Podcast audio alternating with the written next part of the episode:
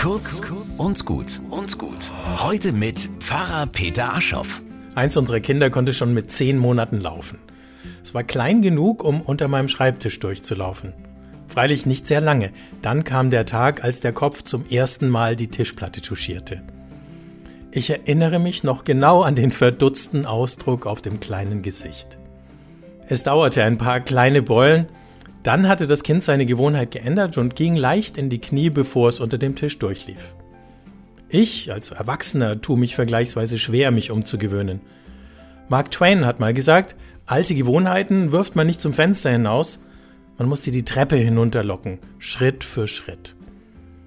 Zum Jahreswechsel nehmen sich viele Leute ja viel vor. Jetzt, nach ein paar Tagen, steht mancher Vorsatz vielleicht schon auf der Kippe. Das ist auch nicht immer schlimm. Vielleicht brauchen wir alle die eine Gewohnheit, dass wir unsere Gewohnheiten regelmäßig überprüfen. Wo fange ich mir ständig Beulen ein? Und könnte ich es auch anders machen? In den Kirchen passiert diese heilsame Selbstbefragung jeden Sonntag, zusammen mit anderen, denen es ähnlich geht. Und am Schluss mit einem Segen für alle.